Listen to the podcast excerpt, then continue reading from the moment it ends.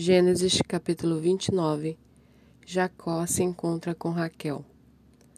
Jacó se pôs a caminho e foi à terra do povo do Oriente.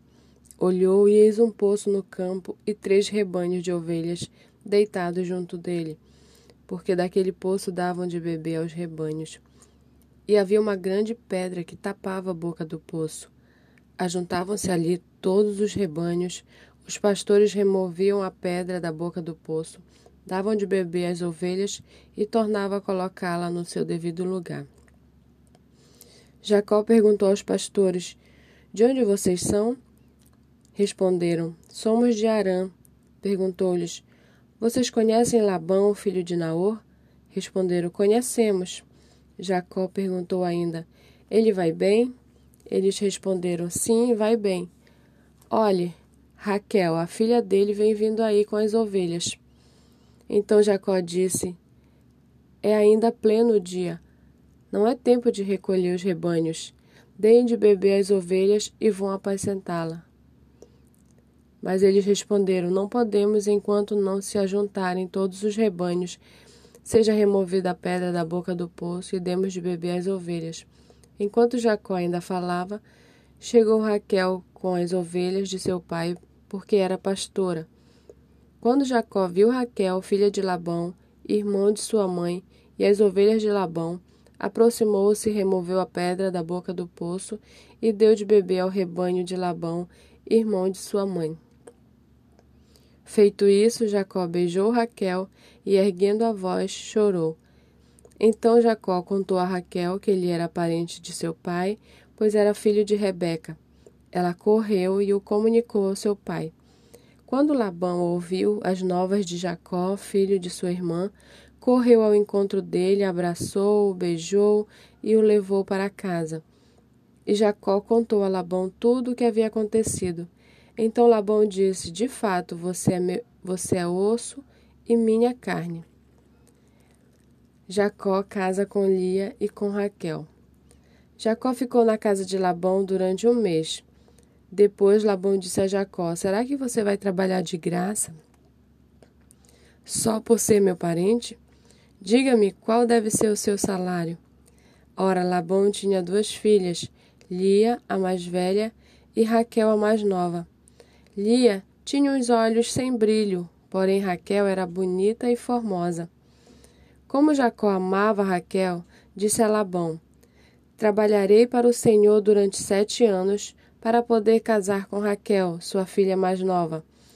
Labão respondeu: É melhor dá-la a você do que a outro homem. Fique aqui comigo. Assim, por amor a Raquel, Jacó trabalhou durante sete anos, e esses sete anos lhe passaram como poucos dias, pelo muito que a amava. Então ele disse a Labão: Dê-me a minha mulher, pois já venceu o prazo, para que eu me case com ela. Assim, Labão reuniu todos os homens do lugar e deu um banquete.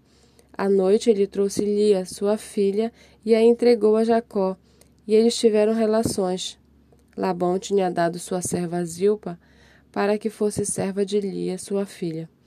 Ao amanhecer, Jacó viu que era Lia. Por isso disse a Labão: O que é isso que o Senhor fez comigo? Não é verdade que eu trabalhei por amor a Raquel? Por que então o Senhor me enganou? Labão respondeu: Em nossa terra não se costuma dar em casamento a mais nova antes da primogênita. Complete a semana de festa de casamento da primogênita, depois daremos a você também a outra, pelo trabalho de mais sete anos que você ainda me servirá. Jacó fez o que Labão pediu e completou a semana de festa da primogênita. Depois, Labão lhe deu por mulher a sua filha Raquel. Labão tinha dado sua serva Bila para que fosse serva de Raquel, sua filha. E Jacó teve relações também com Raquel. Ele amava Raquel mais do que amava Lia e continuou trabalhando para Labão durante mais sete anos. Quando o Senhor viu que Lia era desprezada, fez com que ela fosse fecunda, ao passo que Raquel era estéril. Assim, Lia ficou grávida e deu à luz um filho, a quem deu o nome de Ruben, pois disse: O Senhor viu a minha aflição, por isso agora meu marido vai me amar. Ela ficou grávida outra vez e deu à luz um filho, e disse: O Senhor viu que eu era desprezada e me deu mais este filho. E deu-lhe o nome de Simeão. Lia ficou grávida ainda outra vez e deu à luz um filho, e disse: Agora dessa vez o meu marido se unirá mais a mim, porque lhe dei à luz três filhos. Por isso lhe deu o nome de Levi. Mais uma vez ela ficou grávida e deu à luz um filho. Então disse: Dessa vez louvarei o Senhor.